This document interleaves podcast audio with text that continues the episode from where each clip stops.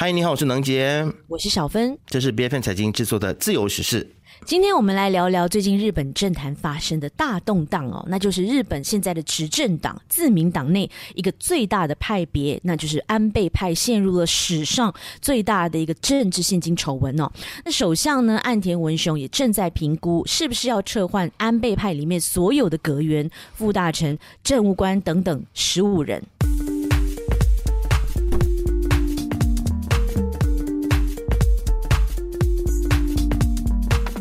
那首先，我们就先来看一看哦，最近这个岸田文雄他的内阁支持率呢，很像是跌到了上任以来的新低点啊，那也就是在百分之三十这样子的一个数字。那相较于十月份呢，其实呢是下滑了三个百分点啊。那么接受访问的人们呢，对于内阁的不满意度呢，也上升了百分之六十二，创下了自民党在二零一二年重回来执政之后最糟糕的记录。那么根据日经亚洲的报道。呢，岸田的支持率下降的原因呢，其实有半数的人啊，就认为说是他的政策不良，诶，这是主要的原因。那百分之三十六呢，就觉得说他缺乏领导力。那么在这个支持率不断倒退的这个节骨眼上面呢，很像又经传说他们党内有所谓的安倍派，里面有十个以上的议员呢，是涉嫌收受政治回扣。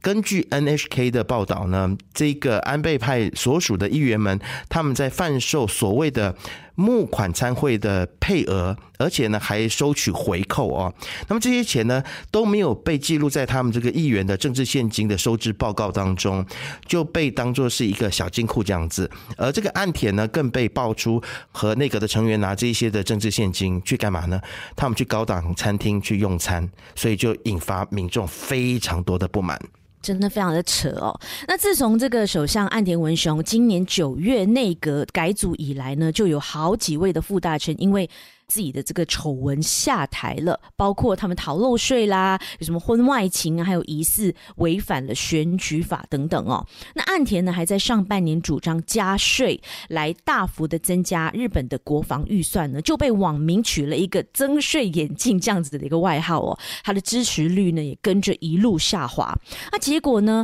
那些很担心又增加民怨的党员们，就开始主张说啊，我们是不是应该要透过其他的方法对这个国防？预算来提供经费啊，比如说去动用预算的盈余哦。那当问到了这些民众，到底应该要给岸田多少时间呢？有百分之五十六，超过一半的受访者就认为说到明年九月期满为止。那另外的百分之三十呢，就是希望说岸田应该立刻下台。于是呢，为了挽救现在非常低迷的支持率哦，岸田就在十一月下旬的时候呢，他很努力的想要拿掉这个增税眼镜这样子的一个封号，所以呢，他就和反对党来讨论他提议的这个减税计划，就是计划说，二零二四年六月把每人所得税削减四万日元。可是呢，却又遭到公众还有反对派党员的这个强烈反对，批评说你根本就是计划不足，反应迟钝，而且政府呢根本就没有足够的经费来资助这个减税措施啊，就质疑这个首相的动机不单纯。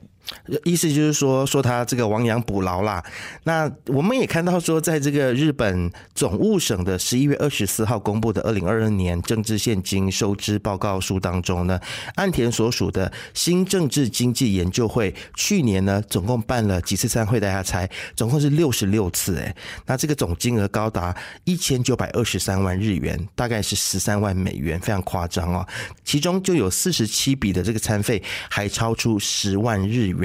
那参会的地点呢？除了在高级饭店。也会在老字号的料理厅，还有这个米其林星级的怀石料理等等奢华的餐厅哦。所以你可以想象哦，人民是过得苦哈哈，还被你征税，然后你在外面却吃香喝辣。所以日本的网友就非常的沉痛的批评说，当民众面临到了高通膨的生活压力之下，首相却在带头爽吃高级料理哦，就批评说，明明可以在会议室里面进行的重要讨论，为什么非得要在这些奢华的名店当中去开会呢？那么在收受。政治现金方面呢，综合日本媒体的报道，自民党当中的安倍派核心团体啊，这个团体叫做亲和政策研究会，就传出了有六名的议员涉嫌在二零一七年到二零二二年五年之间呢，收受了超过。一千万日元的参会回扣，但却没有进行依法申报以及登记这个所谓的收支记录哦。那么在这个六个人当中呢，有五位在日本内阁或者是自民党内，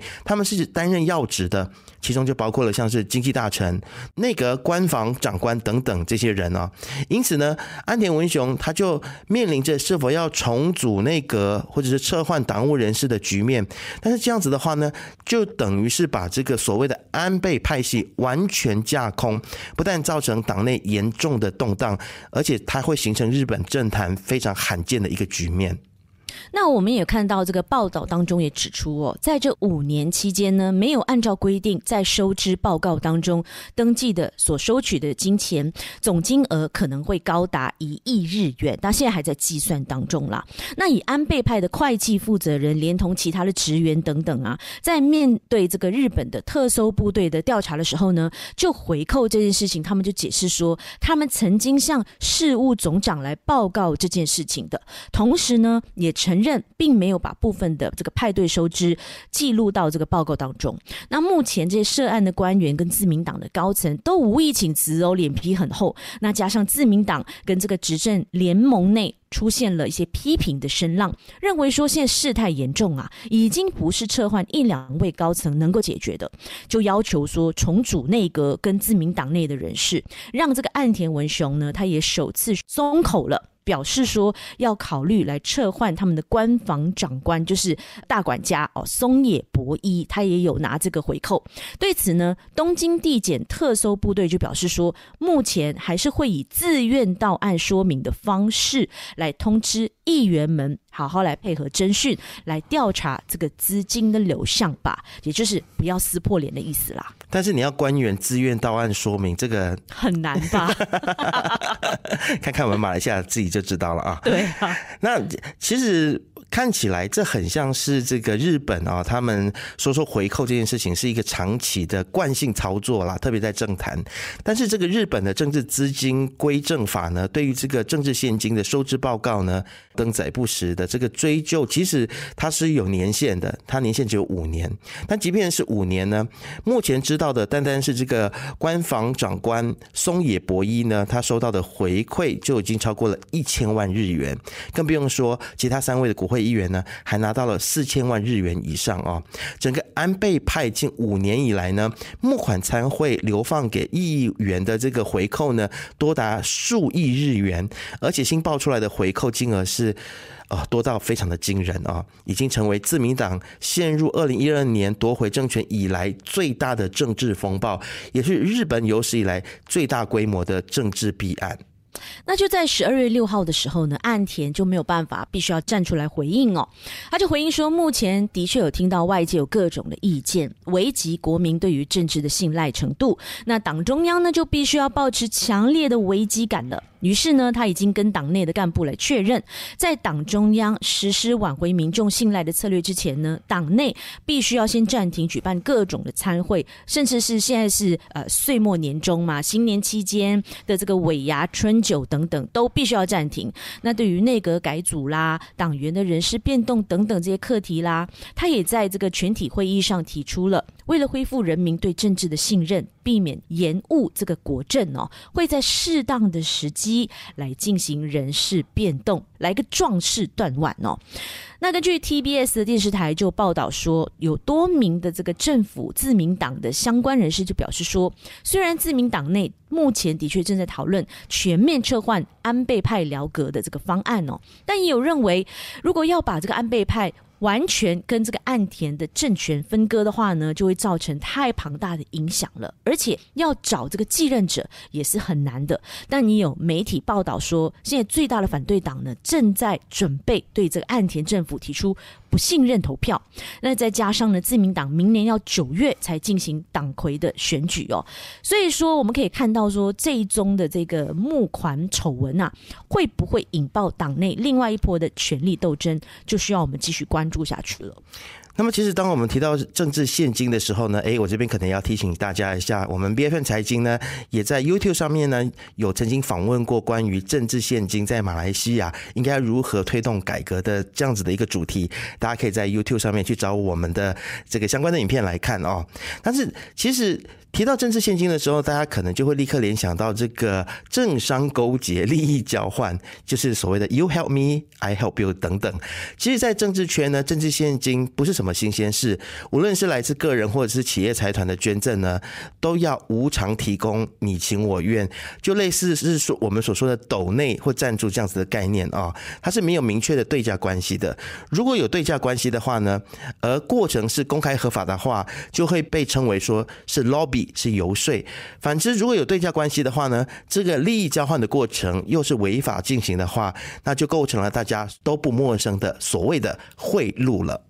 那在美国和台湾呢，对于政治现金呢，都有各自的做法，还有严格的一个规范。在日本呢，日本的法律其实是允许企业向这个政党或者是政治团体来捐款的，但是呢，有很多的美感哦，比如说你捐赠的时间也很重要，前提是你必须要制定一个清楚的收支报告。那我们都知道说，这对一个民主社会来说是至关重要的，尤其当现在政治人物都口口声声说啊，希望民众啊。多参与政治啊，要出来这个投票啊什么的，那不如就先让这个政治现金制度，还有政治人物的收入来源都摊在阳光下，让各方来监督，才能够确保选民对政治还有立法者的信任感呢。反观我们马来西亚，金钱政治已经成为我们政治生态的一环了。那议员们为了资源而倒戈的这个例子呢，也比比皆是哦。每一次大选都会发生，因此呢，加快制定这个政治现金法